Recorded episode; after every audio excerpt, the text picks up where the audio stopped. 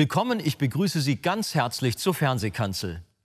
In der letzten Sendung haben wir gehört, dass die Verkündigung des Evangeliums Widerstand hervorruft und wie wir hierauf reagieren sollen. In der heutigen Predigt spricht Pastor Christian Wegert darüber, welche Hilfe es für bekennende Christen mitten in solchen Widerständen gibt.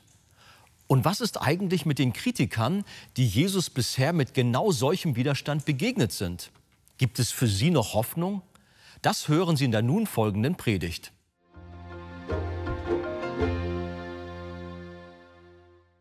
Die Predigt des Evangeliums ruft also grundsätzlich zwei Reaktionen hervor. Auf der einen Seite weckt sie Glauben und auf der anderen Seite Widerstand.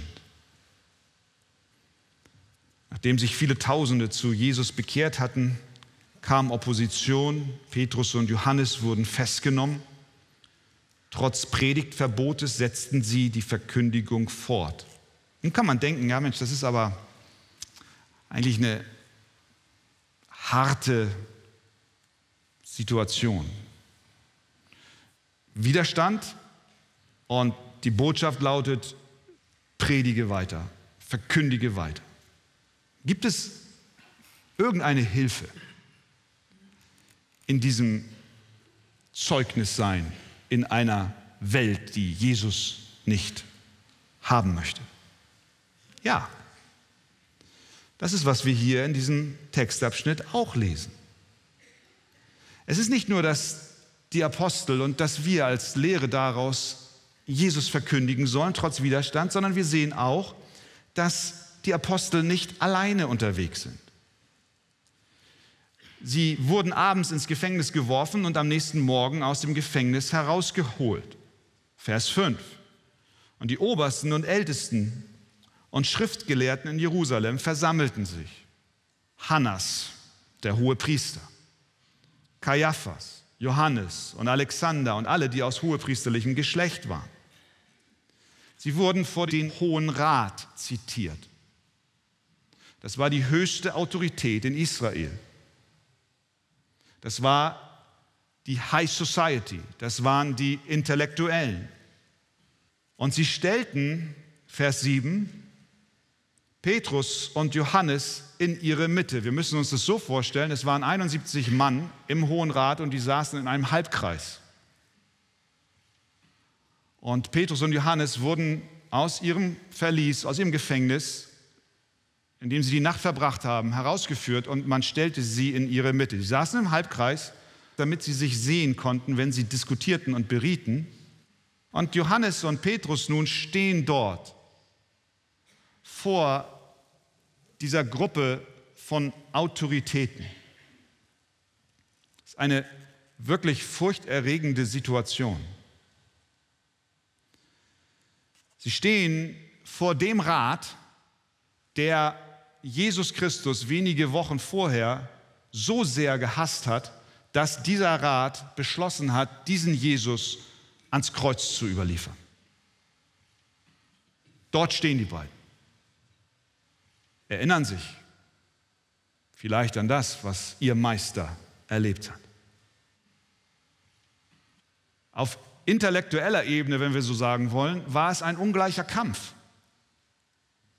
Da waren diese 71 hochgebildeten, geballte Kraft und ihnen gegenüber stehen zwei einfache Fischer.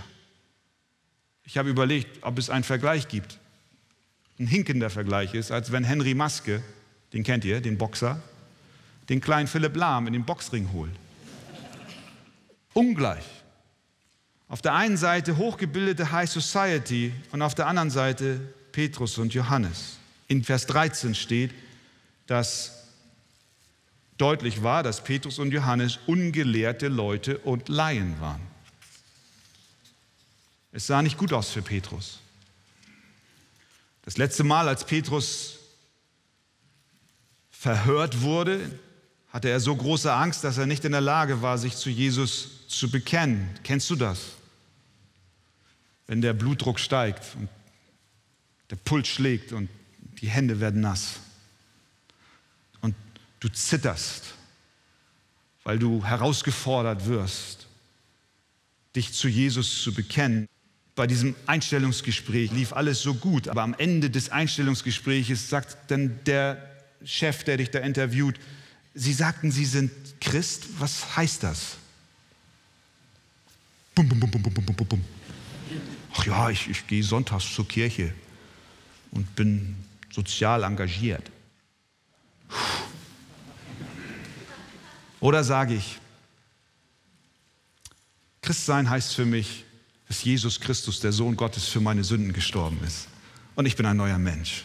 Und deswegen gehe ich zur Kirche und bin sozial engagiert. In solcher Lage befindet sich Petrus. Was macht Petrus jetzt? Vers 8. Da sprach Petrus, vom Heiligen Geist erfüllt, zu ihnen. Petrus, vom Heiligen Geist erfüllt. Und was sagt er? Er predigt Jesus.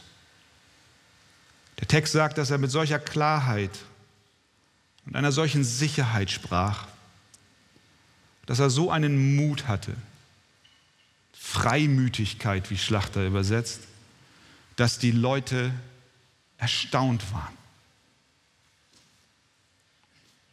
Ist das der Petrus, der kürzlich noch nicht in der Lage war, sich vor einer Magd zu Jesus zu bekennen? Ist das der Petrus, der sich kürzlich noch versteckte und verschloss aus Furcht? Was ist geschehen? Wo kommt dieser Mut her? Vers 8, Petrus vom Heiligen Geist erfüllt sprach. Wünschst du dir auch so einen Zeugenmut? Ich, ich wünsche ihn mir so sehr. Ich wünsche mir so sehr, dass Gott mich erfüllt mit seinem Geist, immer wieder neu. Dass ich weiß, wo immer ich hingehe, in welche Situation ich auch gelange, auch wenn ich menschlich gesehen einer Macht gegenüberstehe, die größer ist als ich. Wo immer ich hingehe, ich weiß, Gott ist durch seinen Geist mit mir und lässt mich ein Zeugnis für Jesus Christus ablegen.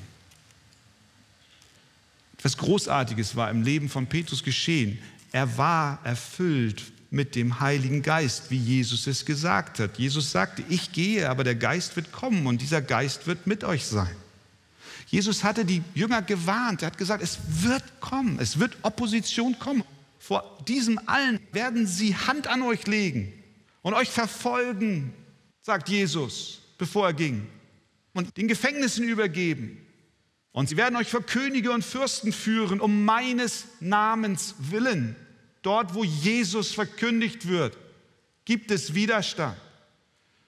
Das wird euch aber Gelegenheit zum Zeugnis geben. So nehmt euch nun zu Herzen, dass ihr eure Verteidigung nicht vorher überlegen sollt, denn ich will euch Weisheit und Fähigkeit zu reden geben, der alle eure Widersacher nicht werden widersprechen noch widerstehen können. Gott ist mit uns. Gott ist mit dir, dort, wo du lebst.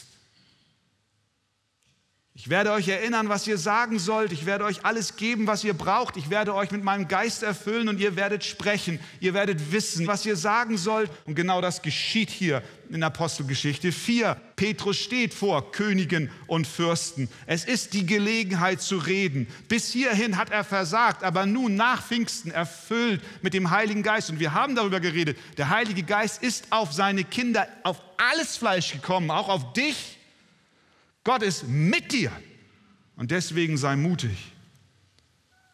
Und er sprudelt über, erfüllt mit dem Geist. Nicht nur gefüllt, sondern erfüllt. Und er redet. Gott ist mit dir.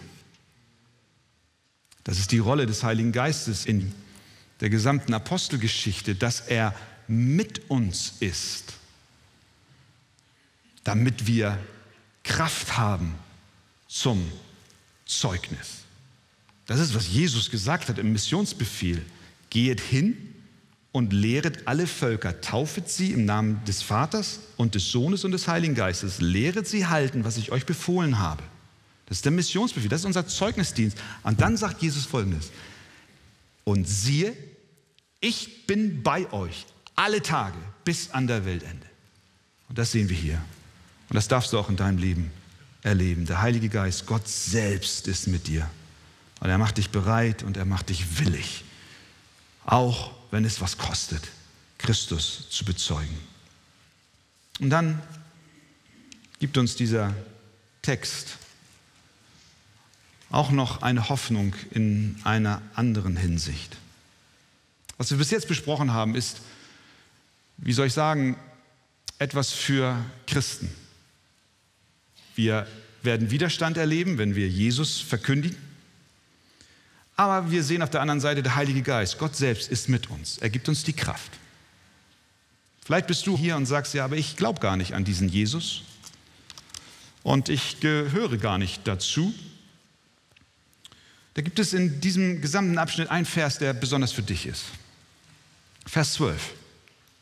In dieser Predigt, die Petrus vor diesen 71 Menschen aus dem Hohen Rat hält, sagt er einen Kernvers, der für dich ist. Er sagt dort dies. Und es ist in keinem anderen das Heil. Denn es ist kein anderer Name unter dem Himmel den Menschen gegeben, in dem wir gerettet werden sollen. Wir müssen uns daran erinnern, zu wem Petrus das sagt. Er sagt es zu den religiösen Führern, zu denen, die nach außen hin alles richtig machen, nach ihrer Religion. Zu denen, die religiös leben. Und er sagt ihnen eigentlich, wisst ihr, ihr lieben Männer aus dem Hohen Rat, ihr könnt noch so religiös sein, ihr könnt alles tun, aber wenn Jesus nicht euer Erretter ist, wenn er nicht für euch am Kreuz gestorben ist, dann gibt es keine Rettung. Wenn du nicht an Jesus glaubst, dann wirst du dich von diesen Worten des Petrus angegriffen fühlen. Ich verstehe das, ich verstehe das total. Und ich habe es oft erlebt, auch im Gesprächen.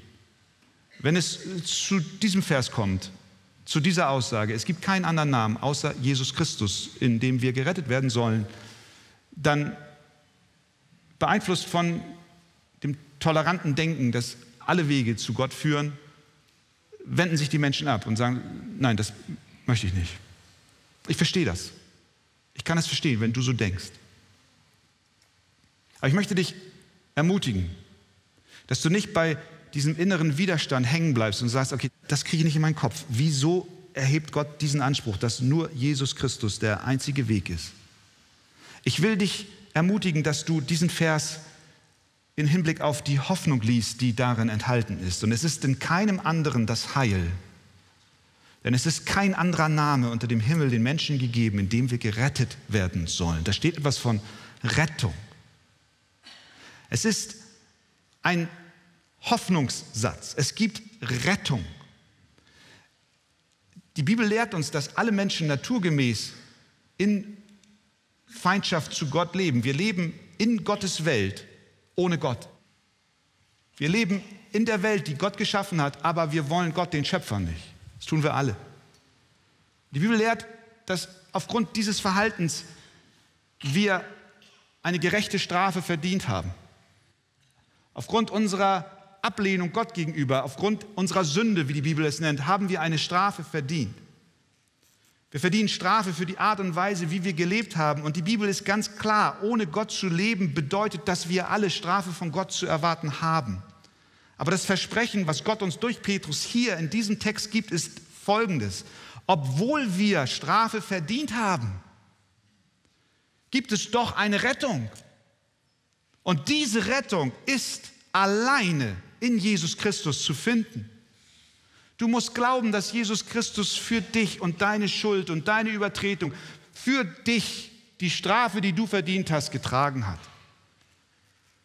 wenn du dieser Botschaft glaubst, wenn du diesem Jesus glaubst, dann steht die Verheißung, du wirst gerettet werden. Wenn du sagst, ich weiß, er starb für mich, ich war ohne Gott, aber er starb für mich, wenn du das glaubst, dann hast du Rettung. Und es ist in keinem anderen das Heil. Denn es ist kein anderer Name unter dem Himmel den Menschen gegeben, in dem wir gerettet werden sollen. Es gibt Hoffnung. Du kannst Leben haben. Das ist die Verheißung, die Petrus uns hier gibt. Werde heute Ich lade dich ein, werde heute zu einem Nachfolger Jesu. Wie kannst du das werden? Indem du Buße tust und glaubst, dass Jesus Christus für dich gekommen ist. Rettung ist möglich. Rettung ist möglich, aber sie ist nur in Jesus möglich. Amen. Amen.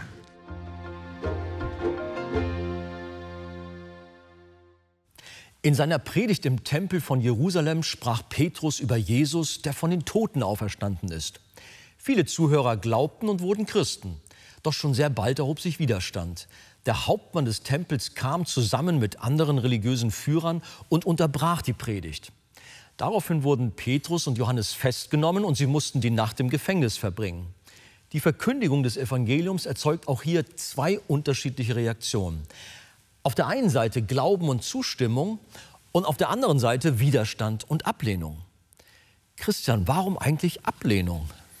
Weil es Jesus nicht anders gegangen ist. Er selber hat in Johannes 15 Folgendes gesagt, wenn euch die Welt hasst, so wisst, dass sie mich vor euch gehasst hat. Und dann sagt er ein paar Verse später, haben sie mich verfolgt, so werden sie auch euch verfolgen. Und er argumentiert so, dass er sagt, der Knecht ist nicht höher als der Herr. Wir als seine Knechte werden nichts Besseres erleben als das, was er erlebt hat. Und in diesem Fall Verfolgung und Ablehnung. Mhm. Aber warum hat denn überhaupt die Welt Jesus verfolgt? Und das tut sie bis heute. Ich glaube, es ist ein geistlicher Kampf. Denn überall dort, wo der Name Jesus Christus gepredigt wird, bekommt Gott alle Ehre. Und da gibt es einen Widersacher, den die Bibel als den Satan oder den Teufel identifiziert. Und der will nicht, dass Gott Ehre bekommt, sondern der will die Ehre für sich. Und so ist da ein Kampf und Mächte begehren auf und wollen die Jünger Jesu einschüchtern und das Evangelium eindämmen. Ich denke, das ist ein Grund. Ein weiterer Grund ist, dass der Anspruch, den Jesus Christus hat, dermaßen radikal ist, dass viele sich davon vor den Kopf gestoßen fühlen. Jesus sagt an einer Stelle, wer mir nachfolgen will, der verleugne sich selbst und nehme sein Kreuz auf sich und folge mir nach. Das heißt, der Mensch als solcher mag gerne Bestätigung erfahren und auch hören, dass alles in Ordnung ist mit ihm, so ein bisschen Bauchpinselei über sich ergehen lassen. Und Jesus kommt daher und sagt, es tut mir leid, so wie du lebst, ohne Gott, lebst du nicht gemäß deiner Bestimmung. Du lebst in Sünde. Du musst dich selbst aufgeben und dein Vertrauen und dein Glauben allein auf mich setzen. Und das ist eine Nachricht, die mögen die Menschen nicht gern hören. Aber hätte Jesus nicht seinen Anspruch ein bisschen runterschrauben können, um nicht überall anzuecken? Jesus selbst hat es nicht getan. Aber viele Menschen und viele Christen im Laufe der Jahrhunderte und bis heute tun es, mhm. weil sie wollen unbedingt viele Menschen mit der Bibel erreichen und doktern dann an den Inhalten so lange herum, bis nicht mehr der Kern dessen, was die Bibel bezeugt, weitergegeben wird. Mhm. Ich war letztens in einer sogenannten Zeltevangelisation. Das war eine Veranstaltung von verschiedenen Kirchen, nicht weit von meinem Wohnort. Ich habe mich wirklich gefreut, dass Christen aufstehen und gemeinsam zu einem Gottesdienst einladen. Und ich bin voller Erwartung reingegangen. Aber als ich rauskam, war ich enttäuscht weil an dem gesamten Abend nicht einmal davon gesprochen wurde, dass wir Menschen Vergebung unserer Schuld brauchen. Stattdessen wurde immer gesagt, du bist in Ordnung, alles ist gut. Mutig sein bedeutet, dass du dich selbst annimmst, selbst liebst und alles ist in Ordnung. Johannes hat gesagt, ich muss abnehmen, er aber muss wachsen. Das ist eine komplett andere Botschaft. Jesus Christus kommt mit seiner Nachricht und sagt, hey, mit dir ist nichts in Ordnung du brauchst Vergebung deiner Schuld. Und dafür bin ich gekommen. Bei Petrus war es auch so. Auch er wurde sehr deutlich, als er vor dem Hohen Rat stand, hat klare Position bezogen. Das ist genau die Nachricht, die er den Leuten sagt. Da sitzen 71 hohe Herren, die High Society der damaligen Gesellschaft. Und er kommt gerade aus dem Gefängnis, stellt sich vor sie hin und sagt ihnen ganz deutlich, es ist in keinem anderen das Heil. Denn es ist kein anderer Name unter dem Himmel den Menschen gegeben, in dem wir gerettet werden sollen. Er betont die Exklusivität Jesu Kein anderer Name, nur Christus allein. Und er sagt, wir brauchen Rettung. Erst wenn wir das voll verstehen und auch annehmen, verstehen wir, wie groß die Liebe Gottes ist. Dass er für uns Sünder, die wir in Feindschaft und Rebellion zu ihm gelebt haben, für uns seinen Sohn sendet zur Vergebung unserer Schuld.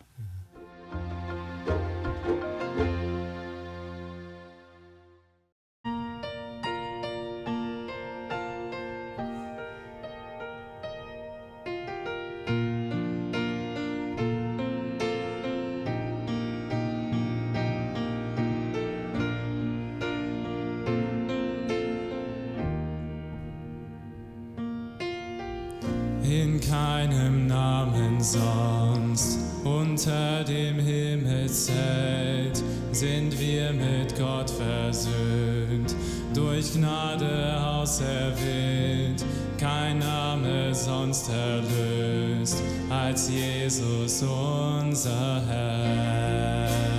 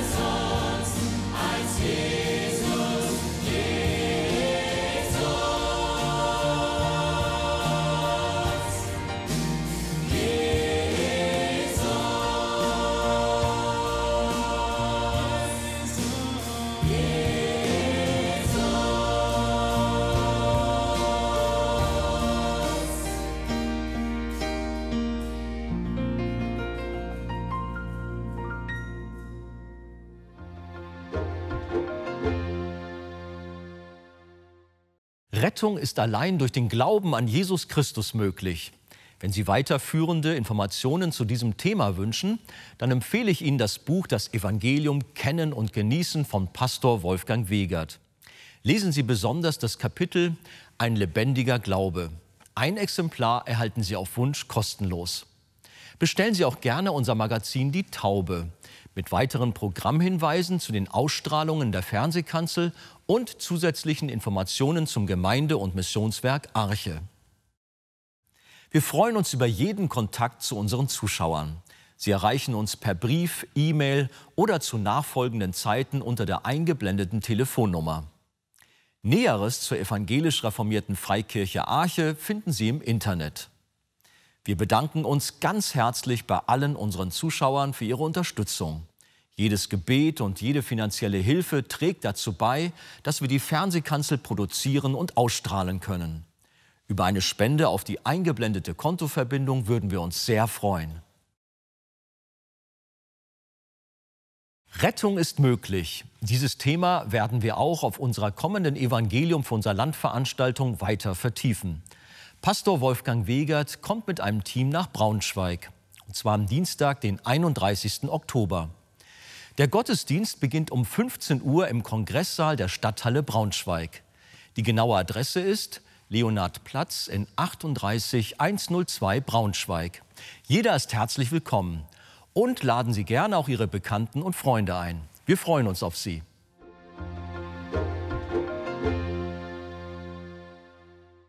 Liebe Zuschauer, wie Sie wissen, ist die Arche weltweit auf verschiedenen Missionsfeldern tätig und hilft Menschen in Not nachhaltig und effektiv. Besonders auch Kindern, die unter Armut, Krankheit, Bildungsmangel und Obdachlosigkeit leiden. Helfen auch Sie mit, diesen Kindern zu Weihnachten eine große Freude zu machen und unterstützen Sie unsere Aktion Hoffnung für Kinder. Einen Einblick in diese Arbeit gibt Ihnen der folgende Kurzfilm. Mit Ihrer Spende machen Sie diese wichtige Hilfe möglich. Wir sagen Ihnen herzlichen Dank.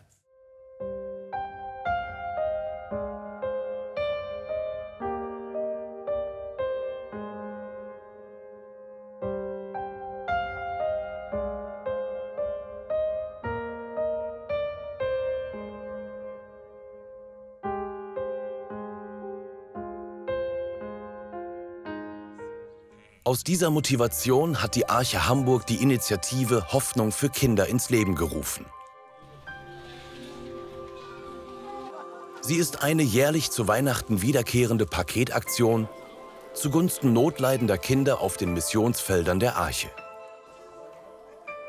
Wie zum Beispiel Myanmar, Indien, Ukraine, Russland, Afrika und Brasilien. Besucht werden insbesondere Waisenheime, Suppenküchen, Schulen sowie Armutsfamilien. Die Pakete enthalten Lebensmittel, Obst, Süßigkeiten, Hygieneartikel, Schreibsachen, Spielzeug und auch bibelbezogene Kinderliteratur. Im Rahmen besonderer Weihnachtsfeste erleben die Kinder auf ihre Art das Evangelium und erhalten anschließend die prall gefüllten Geschenkpakete. Hoffnung für Kinder. Beschenken auch Sie eines oder mehrere mit einem Weihnachtspaket zur Freude der Kinder und zur Ehre unseres Herrn.